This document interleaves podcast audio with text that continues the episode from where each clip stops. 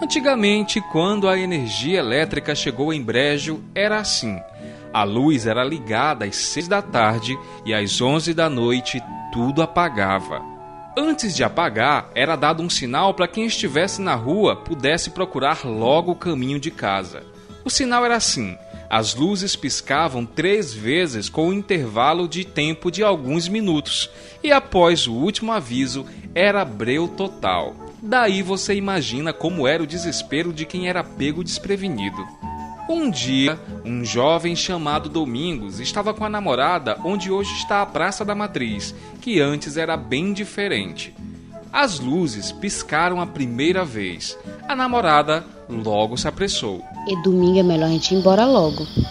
Se eu chego tarde em casa, tu já sabe o que papai vai dizer. Vai dar só pra mim. Bora demorar só mais um pouquinho. Eu vou te deixar em casa mesmo. Não tem por que ter pressa. E a lua tá clara hoje. Tá tudo iluminado. Não, menino. Vamos embora logo, é melhor. Essa lua cheia que me dá medo. Medo de quê, menina? Oxi, dessas visagens, sei lá. Não, eu quero ir embora. Vamos embora logo, Domingos. Após a insistência, Domingos resolveu ir logo deixar a namorada em casa. Ela morava ali pelo bairro Bandolim.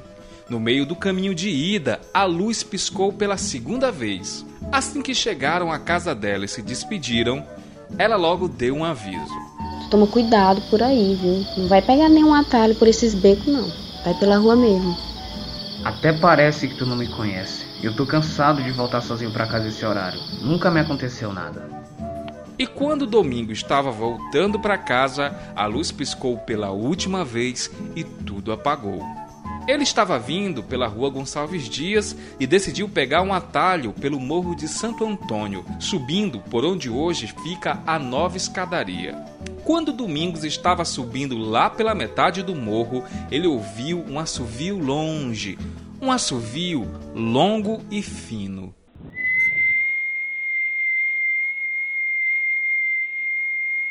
Domingos parou, estranhou e ficou tentando identificar de que direção vinha o assovio. Mas, diferente da maneira como vinha caminhando, ele apressou mais um pouco o passo. Quando desceu a ladeira, já passando pela rua do mercado, novamente o assovio. Mas dessa vez era mais alto, como se estivesse bem mais perto dele.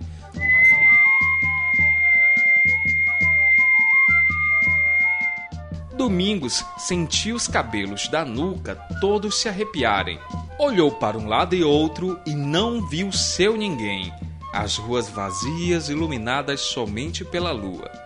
Novamente o assovio, e bem mais perto que da primeira vez.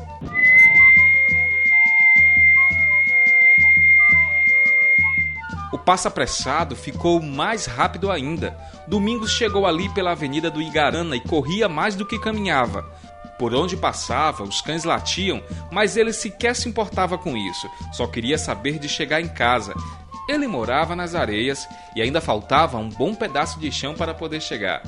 Quando se aproximou da igreja matriz, ele logo se benzeu. Valei-me Nossa Senhora da Conceição.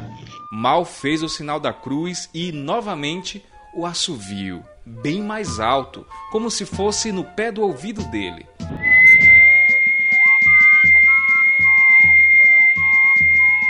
Ele gelou dos pés à cabeça, as pernas tremeram e ele meteu o pé na carreira, o coração quase saindo pela boca. Lá na esquina do seu Zé Carvalho, perto de onde hoje fica o Ipen, ele ainda estava correndo quando o assovio novamente veio no pé do ouvido como se o acompanhasse. Domingos tropeçou e caiu de cara no chão. Tateou o espaço ao redor e apalpou uma pedra. Foi essa pedra que ele pegou e atirou em direção a qualquer lado, sem nem pensar direito. Pá! Acertou em alguma coisa. Ele só viu o vulto na claridade da lua correndo em direção à rua do escalvado. Ele se levantou e correu para casa. No dia seguinte, Domingos levantou cedinho. Não contou nada para ninguém sobre o que aconteceu na noite anterior. Ele foi para o mercado comprar um quilo de carne para a mãe quando notou uma coisa, no mínimo, curiosa. O vendedor de carne estava com uma faixa de pano amarrada na canela, e o pano parecia meio ensanguentado, e aquele sangue não parecia ser o da carne que ele vendia. Naquele instante, uma conhecida do vendedor se aproximou e disse: Ei, João, o que foi isso nessa tua perna, hein? Te deram foi uma pedrada, foi? Ontem de tarde tu tava bonzinho. Domingos e o vendedor de carne trocaram um breve olhar bem desconfiado. Se o assoviador era ele ou não, não dava para saber, mas uma coisa Domingos aprendeu: nunca mais ele demorou na praça com a namorada. Antes mesmo da luz dar o primeiro sinal, ele já se apressava para ir para casa. E no final das contas, quem começou a reclamar por voltar cedo demais foi a namorada dele. Esse é o primeiro episódio do podcast Conversa na Porta, Lendas Brejenses e outras histórias. Você ouviu hoje a história do assoviador, livremente inspirada em narrativas populares. Escrita e editada por mim, o Anderson Mota, e no elenco eu contei com as vozes de Ingrid Linhares, Ana Priscila e Simeone Viana. A produção é da Companhia Teatral Toripabas e tem o apoio cultural da Prefeitura Municipal de Brejo através da Secretaria de Cultura e Comunicação Social. Você gostou dessa história? Na próxima semana tem um novo episódio. Nós aguardamos você, divulgue o nosso trabalho.